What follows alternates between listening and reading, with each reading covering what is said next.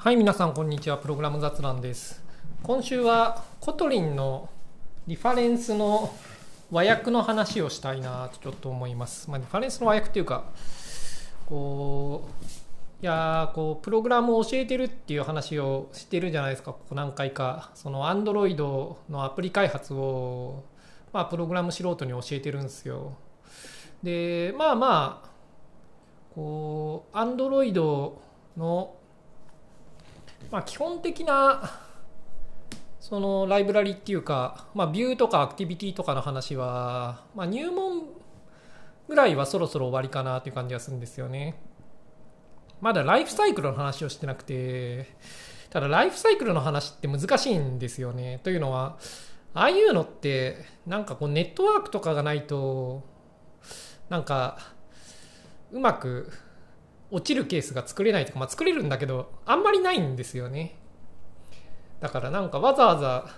小難しいことを説明しなきゃいけないほどの事態をなかなか作れなくてですね、まあ、オンクリエイトで毎回作って動いちゃうんでうんなんかうんって感じでね。まあネットワークやってないんですよ。まあこれは方針として後回しにするって決めてたんで。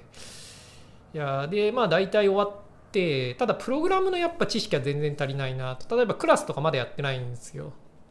でなんか、うん、次は Kotlin 言語の勉強をしようさせようと思ってるんですよね。でなんかこう今のままだとまあ Kotlin のプログラム言語の本とかを買ってきて読んでもちょっとまあ厳しいかなという気がするんですよね。だもうちょっとなんか他の言語の経験がある人と同じぐらいのなんか基礎知識みたいなものを備えてそういうちゃんとした解説の本に進むっていう感じにするのがいいかなと思っていて。で、まあ、そこまでいけばまあ教室で教える段階としてはもう卒業でいいかなという気がするんですよね。そのプログラミング言語の方は。でまあそれはということでそれをなんかそういうまともなプログラミング言語の本を読むっていうのを次の目標にしようかなと思っていて。読むというか読めるところまでたどり着くっていうのを次の目標にしようかなと思っていて。で具体的にじゃあ本ってなんだよって思ってちょっと Amazon で見たんですよね。で英語は喋れないっていうか読んだり書いたりできない人が多いんで多いとか全員そうなんでこう要所はダメだと。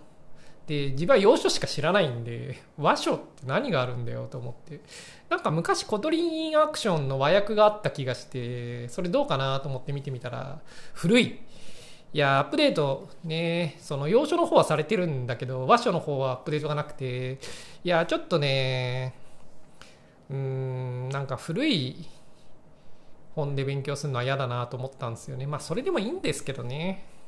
まあ嫌だなと思ったんですよ。でまあ本はいくつかあるんだけどでまあそれでもいいんだけどなんかちょっと違うなと思うんですよね見てて。もっとしっかりした本を読ませたいんですがしっかりした本って感じじゃないんですよねどれもこれも。うんで、まあ、自分で全部書いてもいいかなと一瞬思ったんですがいやーなんかそれもめんどくさいなと思って。まあなんていうかあれなんですよね。その本を書くのがめんどくさいっていうかやっぱりプレイグラウンドで試しながら進めた方がいいと思うんですよね。だから本って形態はいまいちだなと思っていて。うんでもなんか全部オンラインでプログラミング言語の解説を一から最後まで書くっていうほどの気力もなくてですね。まあやりたいと気分だったらやってもいいんですけどね。今そういう気分じゃないんでなんか、うん、そういうことやりたいわけじゃないんだよなみたいな感じで。でどうしようかなと思ってやっぱ考えるとリファレンスがいいよなって思うんですよね。Kotlin のリファレンス。あれ結構よくできてて、まあ、あれ全部読んで理解できれば十分かなって思うんですよ。ただまああれを読んで理解するのは結構レベルが高くてうん。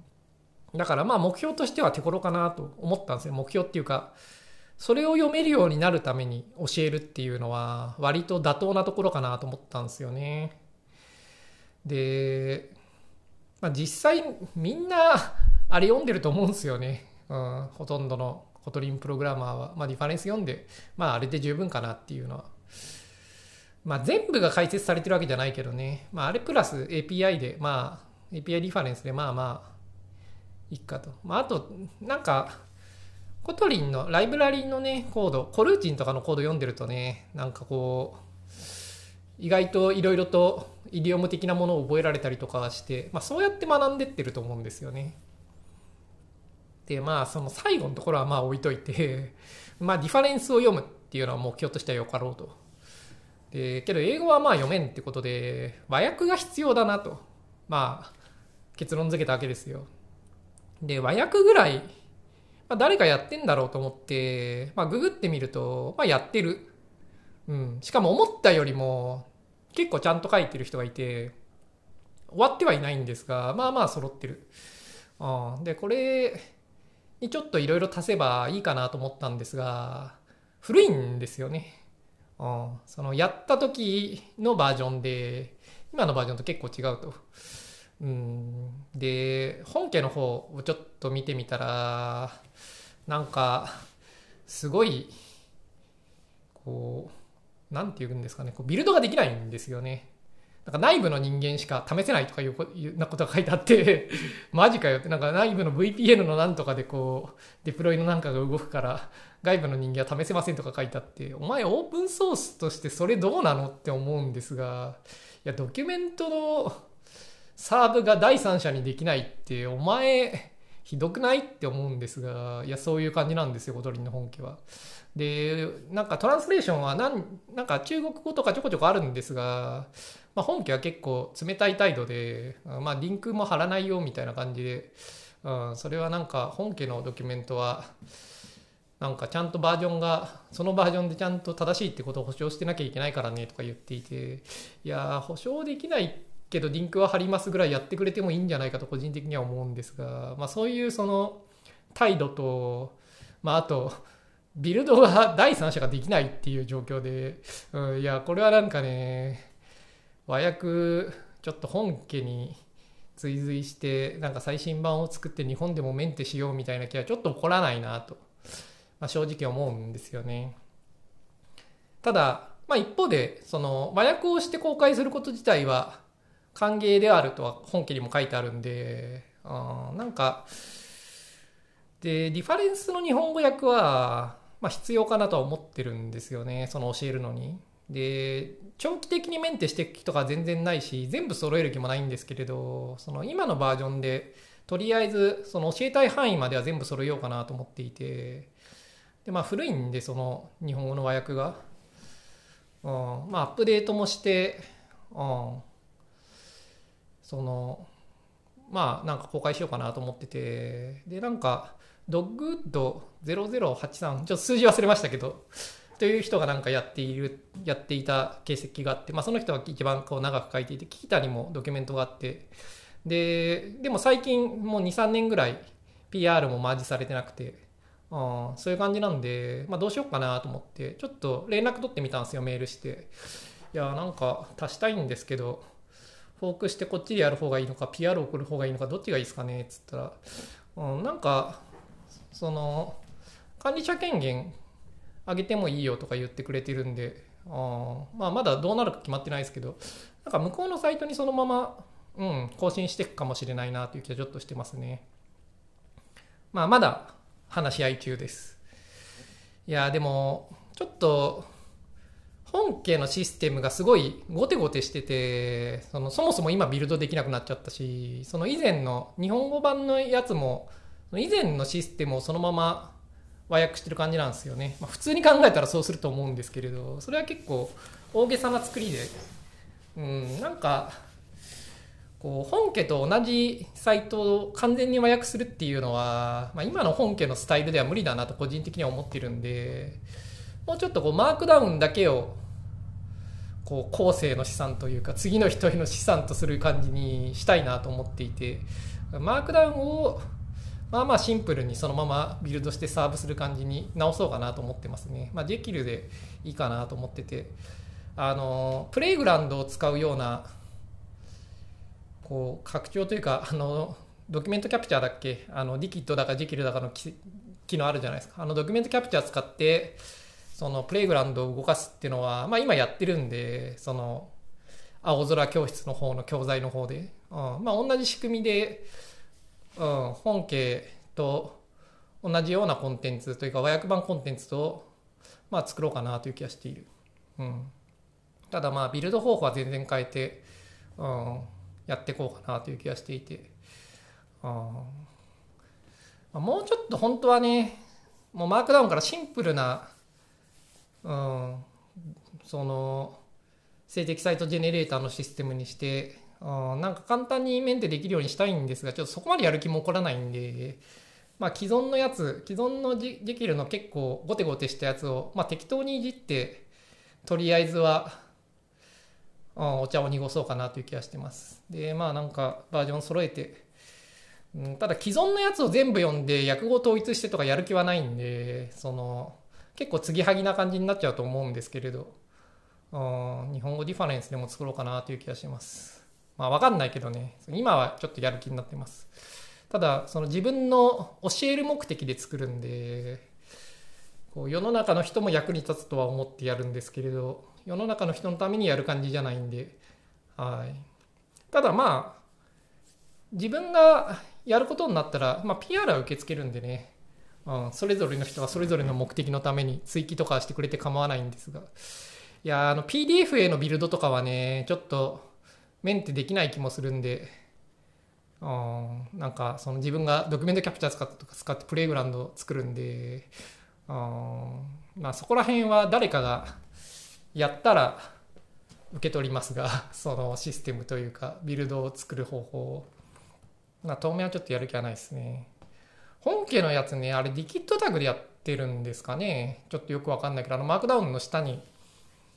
なんかリキッドっぽくない方法で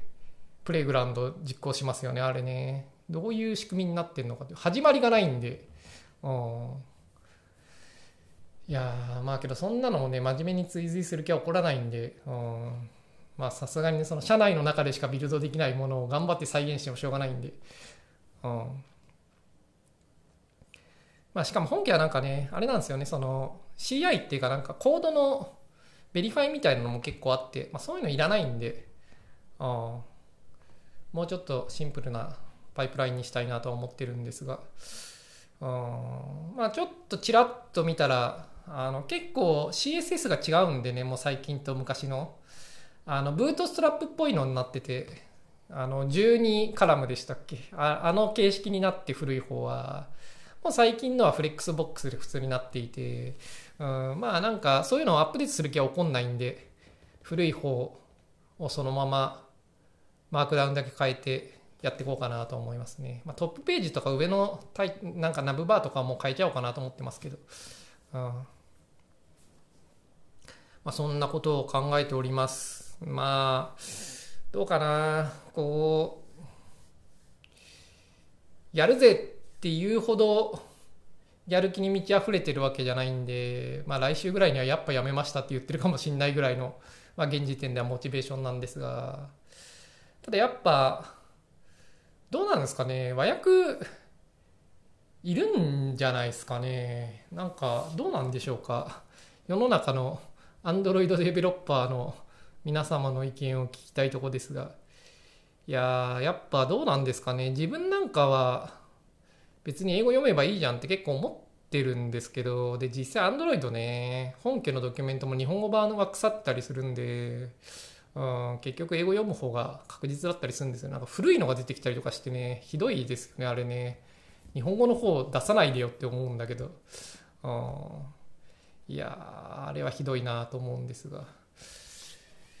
まあ、そんなわけで、うん自分的には英語を読めばいいんじゃないのとは結構思ってるし英語は必要だとも思ってるんですが、まあ、一方でその英語が分かんなくても Android 開発まあまあできるよなという気もしていてあこ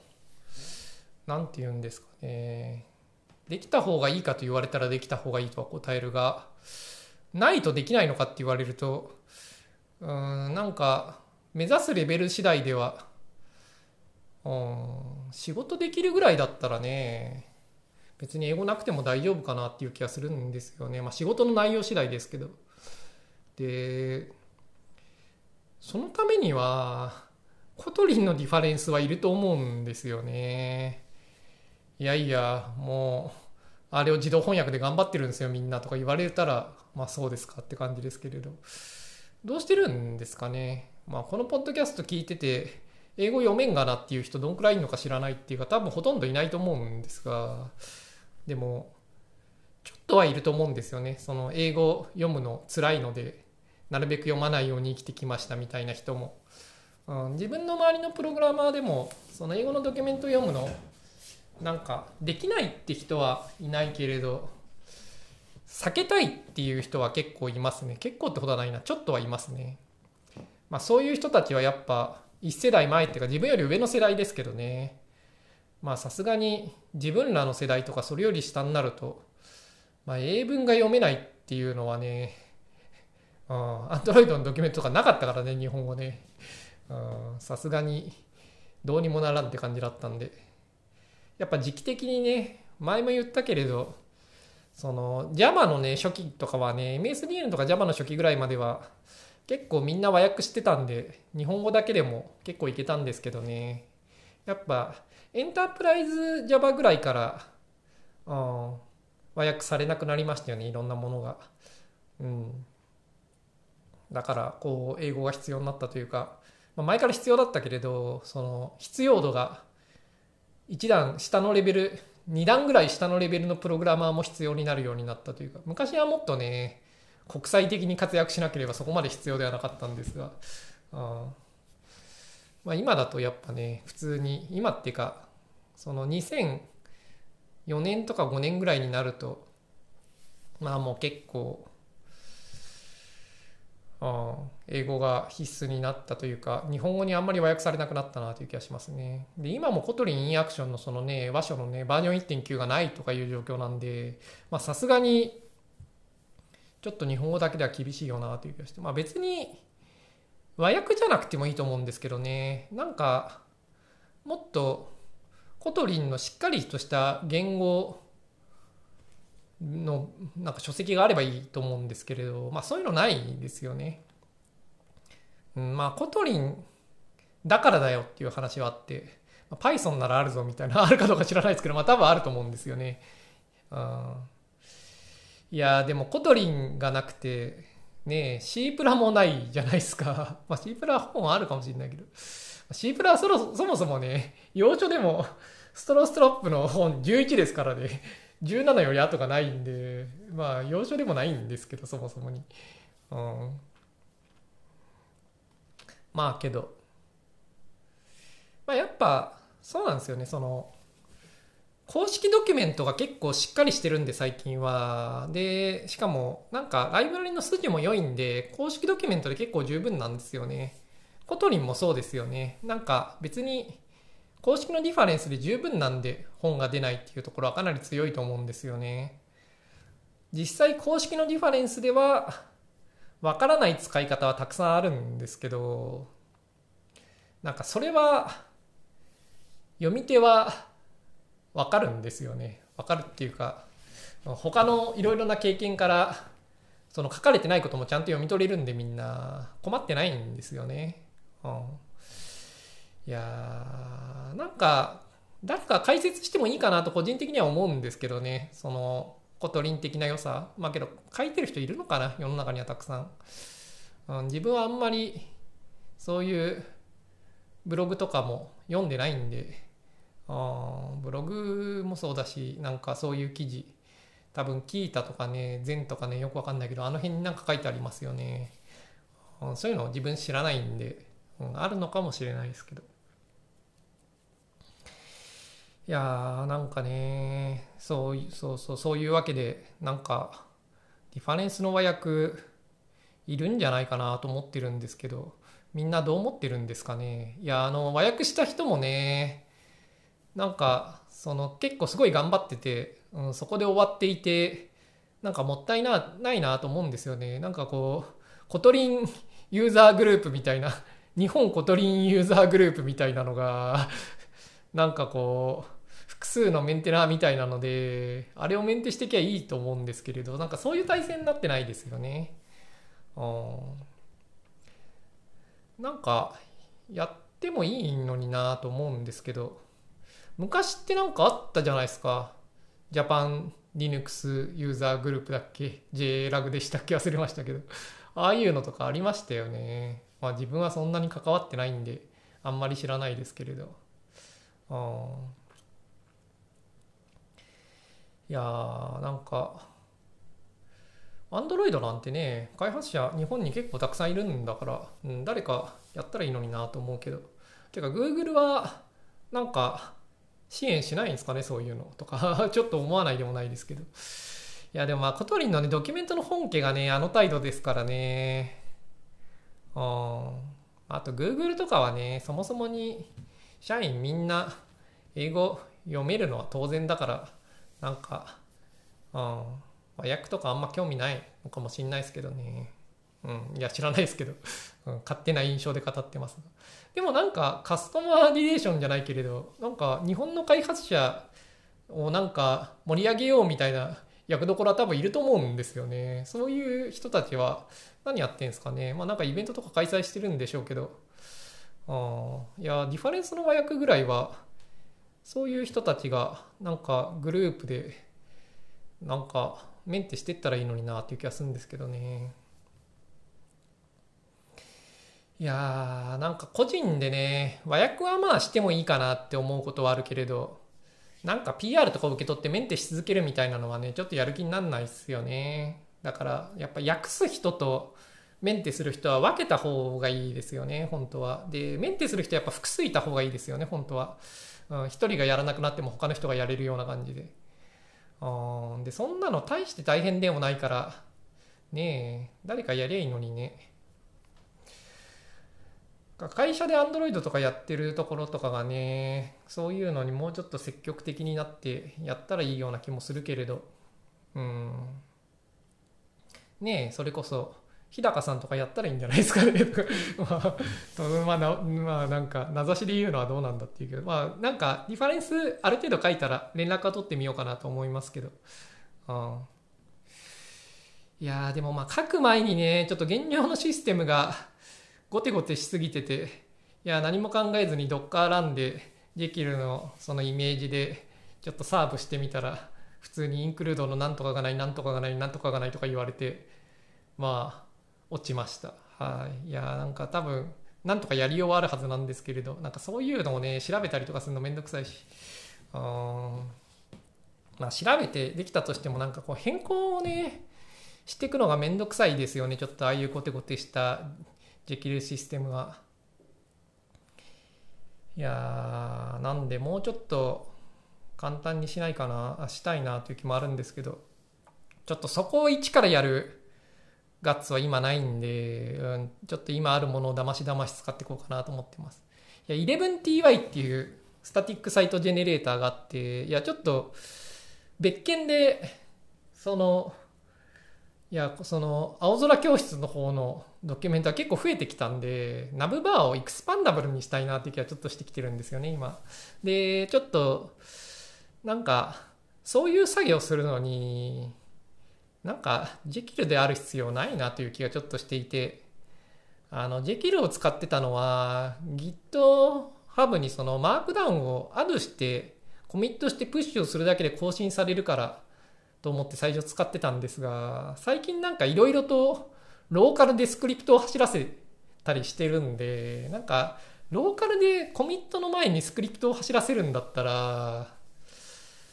もうこうローカルで HTML まで生成すればいいじゃないかという気がしていて、で、ローカルで HTML まで生成するとすれば、なんかできるちょっと大げさですよね。てか、大げさっていうか、あれ、ブログのやっぱシステムなんですよね。で、ブログを書きたいんじゃないっていう人向けの、もっと簡単な site generator あってもいいんじゃないかなと思って調べてて、で、11ty っていうのが、まあそういう系の一つであって、うん、なんか読んでると、まあ、ちょっと試したんですよ。で、やりたいことできるかなと思っていろいろ試したら、なんか Node.js を書く気があれば、エクステンションというか、 extend するのは簡単なシステムになってますね。結構シンプルで。で、しかもテンプレートエンジン、なんだっけ、ナンジャックスだっけとかいうのがまあ使えて、まあ Liquid.js も使えるんですけれど、まあどっちでもいいとは思うんですけど、うん、なんか、いや、で、まあ、マークダウンで普通に書いてってね、大体同じような書き心地で作れるんで、まあいいんですけど、そのスタイルとかね、そういうところからやり直さなきゃいけないんで、まあめんどくささはあるんだけど、うん、なんか、ブルマ CSS とか、その辺を使うのかなという気もしているんですが、ただ 11T はなんかね、公式のドキュメントが いまいちですよね。なんであんないまいちなんですかね。いやー、なんか、ドキュメントのサイトなのに、ドキュメントのツールなのに、そのドキュメントがちょっとかっこ悪くて、なんか内容もいまいちっていうね、なんかちょっと使うのを躊躇させるものがありますけど、まあけど、それで作られてるシステムは別にちゃんとね、すごいいい感じのものもたくさんあるんで、うん、それ使えばいいと思うんですけれど。いやただ、ノードをね、書くんですよね。まあ、ノード書きゃいいんだけど、いやそんなに JS 愛あるわけじゃないんで、うん、JS 好きってほどでもないんで、ノードでもいいんだけど、うん、ノードじゃなくてもいいな、みたいな気持ちはあって、うん、ね、なんか、もうちょっと、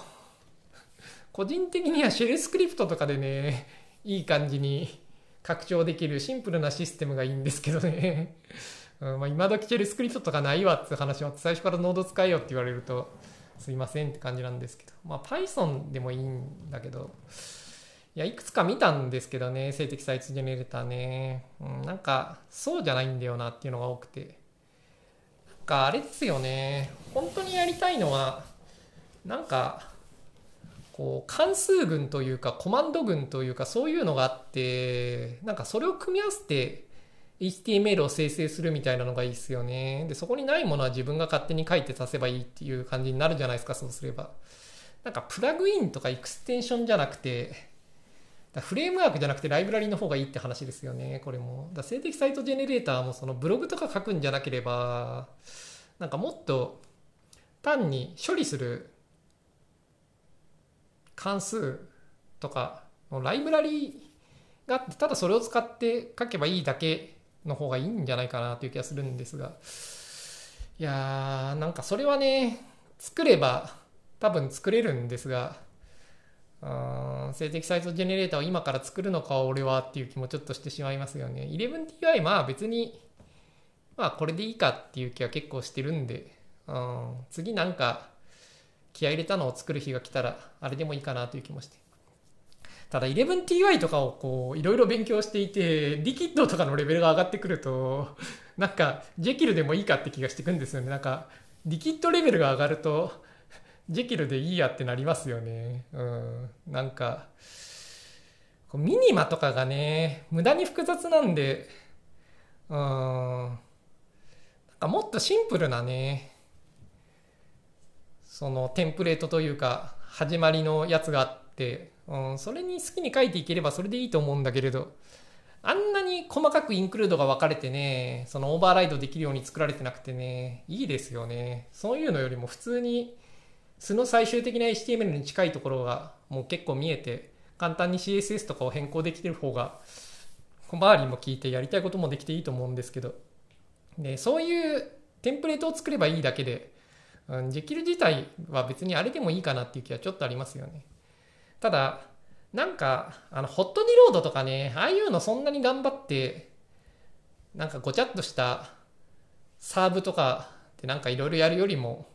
うん、単に性的に HTML を吐くだけでいいんじゃないかなっていう気はちょっとするんですよね。いやーなんか、うん、というわけで、性的サイトジェネレーターについては、もうちょっと、うん、なんかあとちょっと違えば俺の欲しいものなのになという気持ちはちょっとあるんですけど、うん、まあいいです。というわけで話を戻すと、 Kotlin のリファレンスの和訳、なんかあった方がいい人たちも結構いるんじゃないかなと思うので、まあ誰か作れよっていう気持ちがあると。で、まあちょっと、今回教えるのにちょうど、うん、こう、最終目標としてリファレンスの和訳が欲しくなったんで、うん、リファレンスの和訳を作ろうかなと思ってると。で、既存のが結構あって、バージョンは古いけれど、まあなんか内容的には、まあまあ、その、重複する部分は当然たくさんあるんで、うん、なんかひっぺがしてというか、コピペしながら、ちょっと追記したり修正したりしつつ、あと、プレイグラウンドがないんですよね。なんか昔のには。昔のにはないのか、うん、和訳した時になくしたのかちょっと忘れましたけど、なんかそういう状況も厳しいですよね。あの、ビルドのシステムがすごい変わった結果、昔の当時の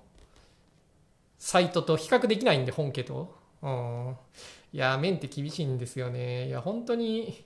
和訳に厳しいですよね。 Kotlin のドキュメント、界隈というか、あの本家の態度は。うん。まあそこは気に食わないところもあるが、まあけど、一方で割り切ってしまえばね、そのマークダウンは公開されていて、まあ、それは自由に変更して別に公開していいと言っているんで、マークダウンだけの資産と割り切って、で、私もマークダウンだけを追記したり増やしてたりしていくだけで、まあ、それのサーブのところは手抜きで適当に乗り切って、で、私が多分飽きて途中でやめるわけですけれど、その次にまた誰かやるってなった時に、その次の人にマークダウンの資産だけはこう残っていくような感じにしておけばいいかなっていう気がするんで、